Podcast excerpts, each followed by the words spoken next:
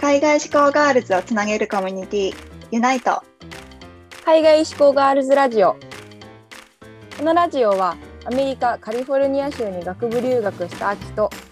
社会人でカナダバンクーバーへ留学した予知が海外志向の女性に向けて配信中。海外留学をしたいけど何をどこから始めていいかわからない。自分に行けるの？仕事はどうなるの？っていう留学への不安や心配にタックルします留学から日本に帰国後海外ロスや逆カルチャーショックで日本の生活に馴染めない。目標がわからなくなってしまった。海外留学の経験や英語を生かして自分らしく生きたい女性を応援するチップスをお届けします。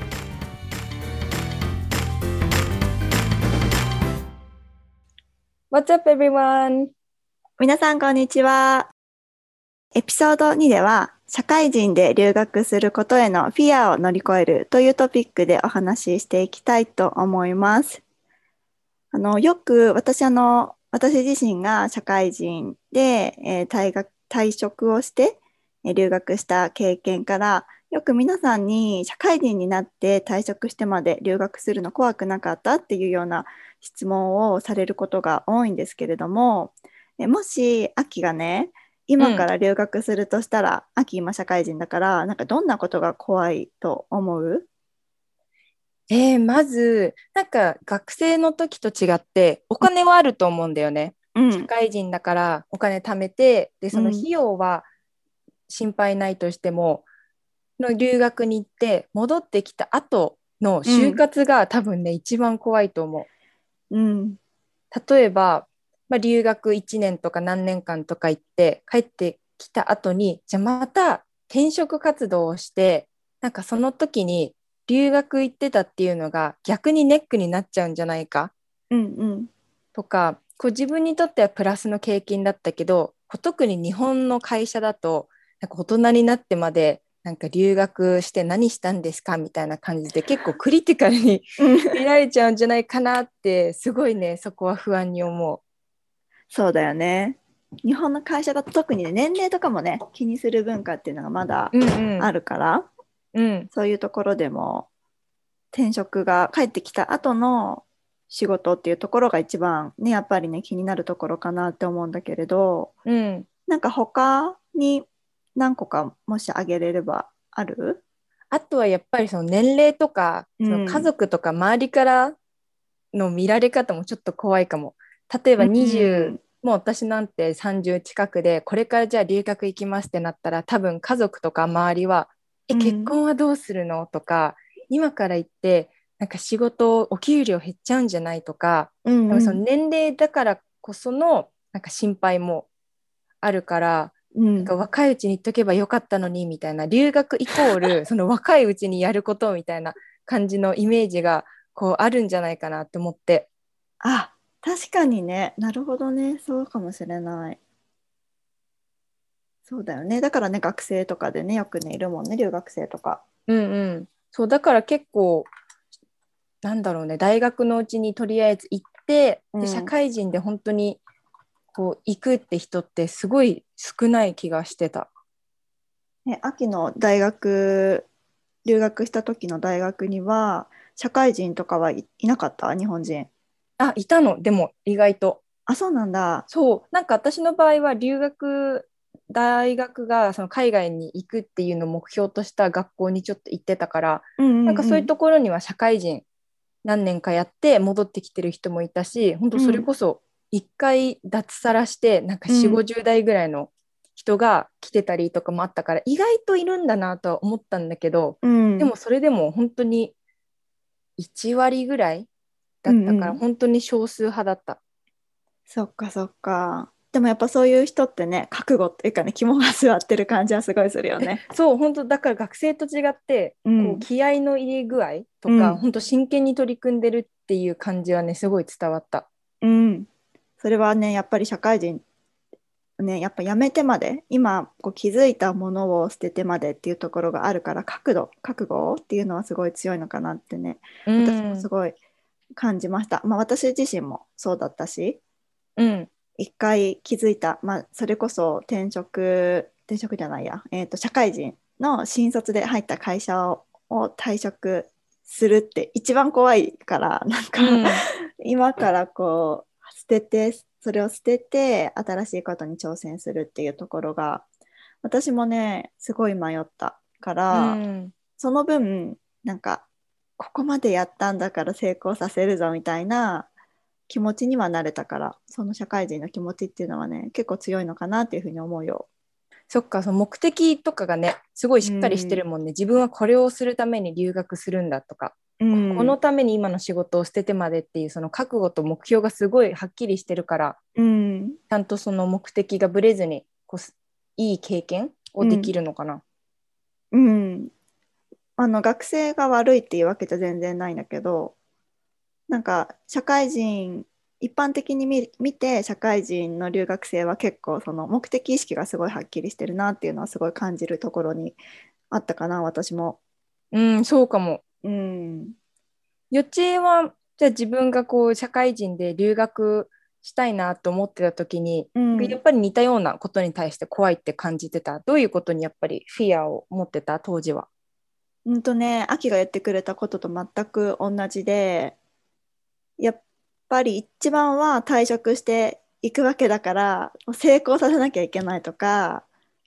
と帰ってきて仕事がなかったらどうしようっていうのは一番思っていた。うん、で2つ目はこれも秋と一緒だけどあのなんだろう私が留学を決めた時が26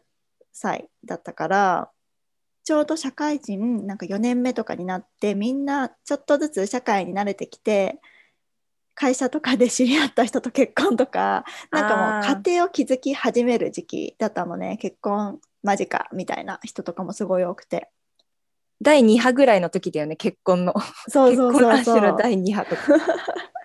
大学生あの大学出た子の結婚ブームみたいな感じだったから、うん、そこと私は真逆を言ってさそれこそ なんかこんなポッドキャストで話すのもあれだけどちょうどなんか失恋とかもしてその時期に。あそうだったんだ。そう失恋してなんかもう付き合ってた人と別れたからなんかある意味吹っ切れたっていうのもすごいあったかもしれない。うん、なんかその時に付き合ってる彼氏がいてすごく好きで結婚したいなって考えていたらもしかしてその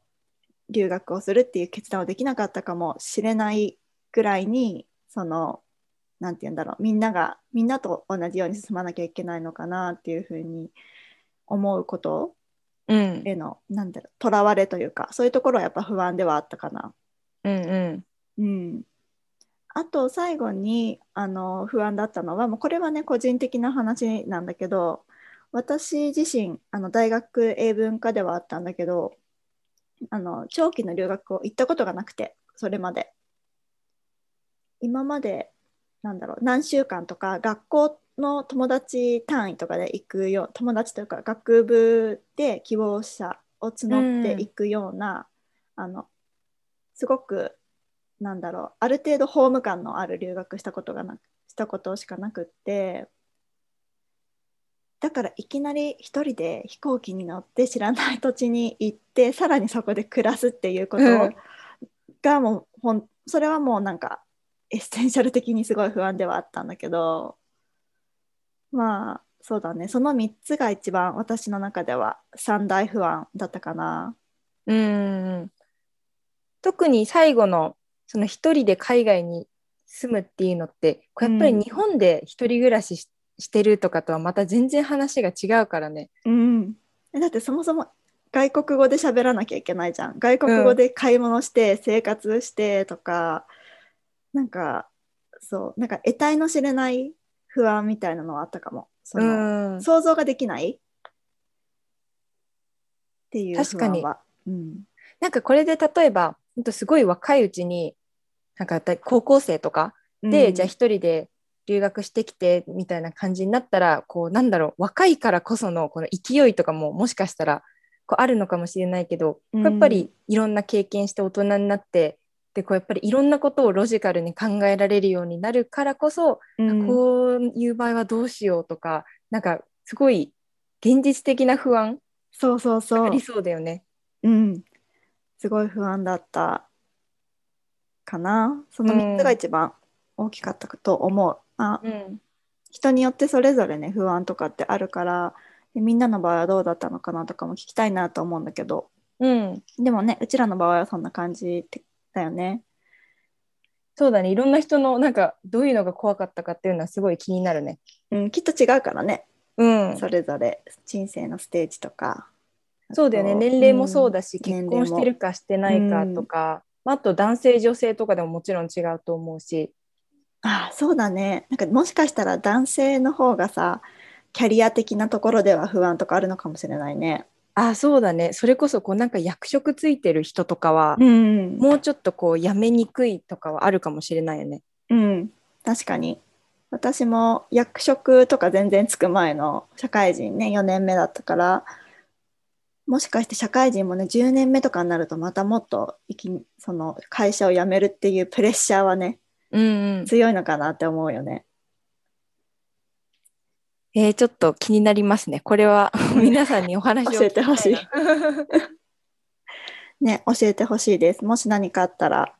皆さんのエピソードも聞かせてください。お願いします。お願いします。で、えっと、ここのエピソードの後半の部分では、じゃあその私たちが今挙げた不安を、私が私の経験からにはなってしまうんだけれどもどういうふうな気持ちどういうふうなマインドセットで乗り越えてきたかっていうところを少しご紹介したいなって思います。はい、はい、で1個目の不安その会社を辞めて退職していくわけだから帰ってきて仕事がなかったらどうしようっていうところの不安に対してはこれは私はちょっと遠回りにもしかしたら聞こえるかもしれないんだけれども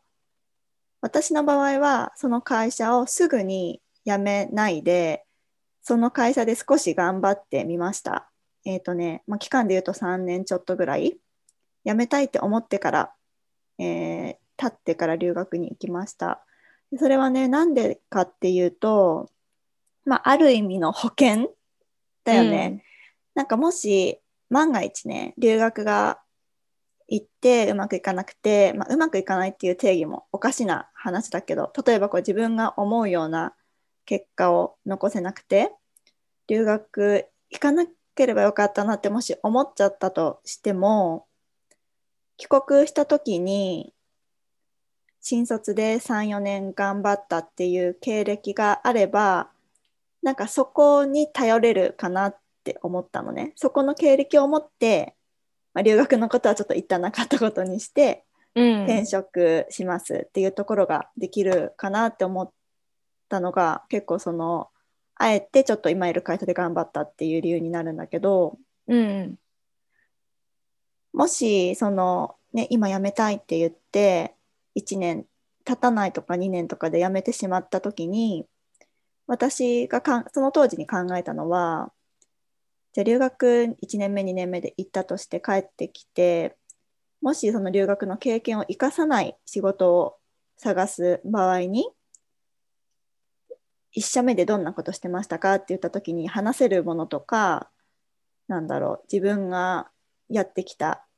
経歴とか実績っていうところがないかなって思ったのでなんかそこを作れるように数字を残すとかそういうところをね、うん。ちょっとあの戦略的に考えてあえて残って少し頑張ってみました。うん、でもそうやってこのためにじゃ今のこの仕事を頑張ろうっていうその目的とか目標があると今やってる仕事も、まあ、ある程度こうやる気出たりはしそうだよね。うん、なんかやっぱりゴールが見えてるとあと目的がはっきりしているとそこに向かって頑張れるっていうのはあるかなと思う。うんじゃあ留学社会人でしたいって決めてから結構何年間かその下準備みたいなのはしてたんだ？うん、なんかねやっぱりすぐにじゃ決めた明日行くみたいにやっぱりできなくって、うん、あのそれこそいろんな日本にいるいろんなエージェントさんにも話を聞いたし、うん、現地にいるエージェントさんにも話を聞いたし転職するとしたらど今の感じでどんなことができるのかとかなんか結構いろんな方面で話を聞いて、うん、準備をして留学行くって決めてから1年半とか1年ちょっとしてから実際に行けたかな。うん、そうやったんだ。うん、なんかそこのさどうやって社会人としてその留学の準備してたかとかもさ、うん、他のエピソードで紹介できたら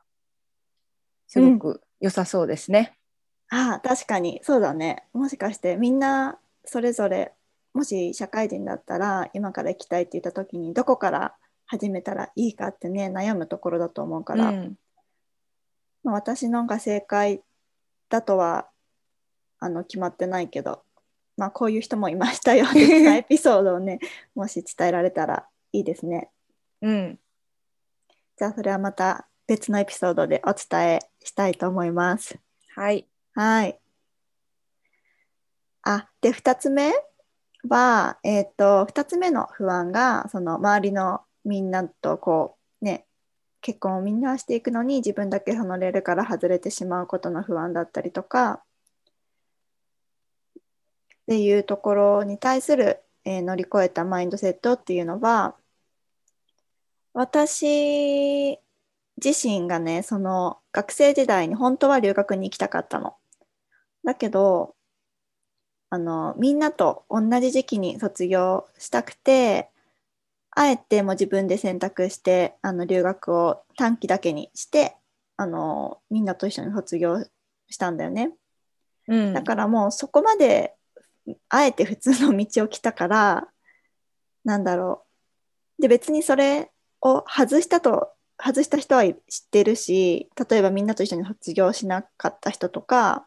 あえて留学行った人とかもちろん知っていてでもじゃあその人と今すごくこうあえてみんなと同じ時期に卒業した人を比べてみて何かこう特別に違うかって言ったら別にそんなこともなくて何て言うんだろう。自分で長期留学をして卒業時期をずらした人の方がなんだろう自分軸で生きてるなって感じがすごいしたのね。結局のところ、うん、だからなんかその一般的な普通のそのレールっていうところに乗らないことっていうことに対する不安っていうのはもうその時点でなくて、うん、だからもういいかなっていいかなって思ったっていうか自分の人生だし別に競争じゃないじゃない？人生っていやそうだよね。早く結婚したもん勝ちでもないし、うん、早く転職したもん勝ちでもないしだからみんなみんなっていうその比較の軸を変えた方が良かったなって気づけたから、うん、だからねあの別にみんながどうでも自分が今したいから留学するっていうところのマインドセットにね切り替わった自然に。うん、だからそこはね良かったかなって思うかな。なんか結局こうみんなが例えば卒業私たちの世代というか、学年はこの時期に卒業するとかなんか私たちの同期はなんかこのなんだろうこれぐらいのタイミングでこれをしてとかなんかそういうみんなで一緒に何かをするみたいななんかそういうのって結局なんか自分に対して何かメリットがあるかって聞かれたら別になんかそうでもないんだよね。そうでも学生の時って一緒にとか同じ時期にとかこの学年がっていうとらわれ方するから、うん、そこをねなんか社会人の方があえて抜けれるかなと思った。そうだね。うん。そうだからね他人軸っていうのはね意味ないなっていうのはすごい感じた、うん、しそういうふうに考えることによって別に今行きたいから今行く？逆にこう今行かなかったらもっと遅くなるしかないじゃん。人生、進んでいくから年齢って、うん、だからねなんか行きたい時にがベストタイミングだなっていうふうに思ってマインドセットを切り替えてもう今日が一番若い日って思って行きました。うんそうだよね。これからの自分より、うん、今日が一番若いもんね。うんそうそうそう。だからねそれは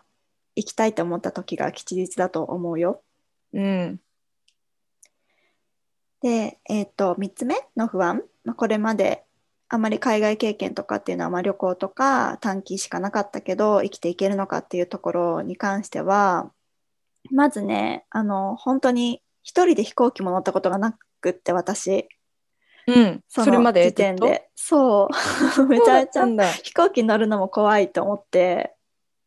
でそのでもやっぱりそこ乗り越えなきゃいけないけどその練習がすごいしたくて一回、うん、だからあのカナダではなかったんだけどあの夏休みに短期留学でね夏休み社会人の夏休みにえーと、短期留学で一人であのニュージーランドのオークランドっていう町に一人で全部飛行機も自分で手配して一、うん、人であのホテルを取って っていうその一人で全部やる10日間だけだったんだけど、うん、一人で生活をしてみるっていうところをやってみてプラクティスして、うん、そしたらねなんか生きていけるんですね。英語者大体。なんか困ってればみんなまあその町の人が優しかったっていうのもあると思うしあと私が多分話しかけやすい顔してるからっていうのもあると思うんだけどあの困ってる時に例えばこう地図を見てたりとか私が「あ」っていう顔してると大体誰か助けてくれて、うん、なんかどこ行きたいのとかどうしたのとか聞いてくれるしでその時にやっぱり全然今より拙い英語だったけどもうその survival English みたいな感じで もうジェスチャーとかいろいろ交えてここになんか行きたいとかこのホテルを探してるとかっていうと必ず誰かしら助けてくれる人はいて、うん、それでねあの、まあ、たった10日間だったけどあ一人でもこれぐらいの英語この survival English があれば生きていけるしなんかさらにこの英語 survival English をもっと高めてこういう現地の人たちともっとお話ししたいなっていう自信もついたしもっとやりたいっていう意欲も湧いたので、うん、その一人で練習留学みたいな 本当に短期だけどしてみたことがあなんかいけそうな気がするってすごく自分で思えた、うんうん、エピソードになります。やっぱりこう不安って何かを始める前が一番怖いもんね。うん、とか一番不安があるけどちょっとその BB ステップもう一歩踏んだだけで、うん、あなんか自分全然できるじゃんとかいう realization とその自信がつくきっかけになるから、うん、今回のその体験版みたいな留学体験版みたいなニュージーランドに行ったのもその一歩出てあなんかじそんなに想像してたよりなんか大丈夫だって思うそのきっかけがねあったことがやっぱり、うん、やっぱり自分そのなんだ留学行きたいとか再確認することにもなったからここのね実際にじゃあ行く前にニュージーランドにちょっと短期で行ってみようって言った決断もすごいポジティブな経験になったんだね。うん、そうそれやってみてでも逆にねそれやってみてやっぱダメだなとかやっぱり私これだけでいいやって思うならそれはそれでいいと思うの。うんうんうん、もしあの社会人留学行きたいんだけど短期で行ってみてやっぱり違うかもって思えたらそれはそれでいいじゃん。うん、だから私はねこの練習問題っていうか その応用問題に行く前に、ちょっとしたこの練習問題をやった基礎問題みたいなところをやった自分をね褒めてあげたい。うん、本当に。なんか私も実は留学行く前にその体験版として、うん、私も短期留学して1ヶ月間ニュージーランドにしかもオークランドに。嘘。そう。高校に行ったことがあって夏休みの1ヶ月2ヶ月ぐらいかな。なんかそこで、うん。なんか心崩れ、なんて言うんだっけ、こういうの。心打たれつつ、なんかやっぱり、うん、あ、自分もっと英語頑張りたいとか、なんかそういう、さらにメラメラ燃えるきっかけになったから、うん、なんかそういう体験版みたいなのも一回やってみるのもね、すごいいいよね。うん。っていうか知らなかった秋がその 高校留学高校でオークランドに行ってたの。あそう実はね行ってたの。でも本当これも体験版で、うん、なんかその大学で海外に行きたいっていうことを家族に言ってて、うん、でも誰もその時は応援してくれなくてそんなことできるのかみたいな感じだったから、うん、なんかできるっていうところを見せたいっていうのと自分でもなんかできるのかなって不安があったからじゃあちょっと一回体験で行ってみようっていうので、そう、短期で1ヶ月、2ヶ月、ニュージーランドの高校行ったんだけど、そう、もうそれもすごくライフチェンジだったかな、今考えると。うん。やっぱりね、短期でもいいから、一人で何かやってみるっていうのは、すごい自分の人生になってプラスになるよね。うん。自信もつくし。そう、だからなんか期間とかって関係ないんだろうね、きっと。そのやったっていう、そのアクション自体で、うん、なんか自分に対する、まあ、自信もつくし、うん、できるっていう確信にもなるから。そうだね。すごい。じゃあ奇遇だね。みんなやっぱり応用問題の前に練習問題やってるんですね。ね、意外とやってるんだね。うん。えー、そうだね。まあ私たちのね、その乗り越えたマインドセットっていうところはそんなね、感じになるんですけれども、事情とか皆さんの場合とか絶対それぞれだと思うから、ぜひあの皆さんのエピソード、自分はこんな風に乗り越えたよとか、もしくはなんか私はこんな今状態にいるんだけどこんな時はどうしたらいいとかね何かご質問とかもあったらぜひあのお寄せくだされば嬉しく思います。でメッセージはあのユナイトのインスタグラムがあるのでそのインスタグラムの DM かまたはあのメールあのすべて概要欄に書いておきますのでそこからお便りいただければ嬉しいと思います。はい、お願いします。お願いします。はい、それでは今日のエピソードはここまでとなります。Uh, that's it for today's episode. And next episode 3では学生時代に留学することについて、えー、お話ししていきます。今回のエピソードではこう社会人っていう枠で留学することについて考えていきましたが、次回はこう学生時代に留学すること、なんで学生時代にするといいのか、あとは学生時代の留学って言っても短期留学であったり、1年交換留学、と4年間の大学の留学、または大学院ってこういろんなオプションがあるので、まあ、どういうふうなオプションが自分には合ってるのかとか、まあ、どういう、まあ、オプションがこうどういう結果とかにつながっていくのかなんてお話をしていくので楽しみにしていてください。それでは See you next time!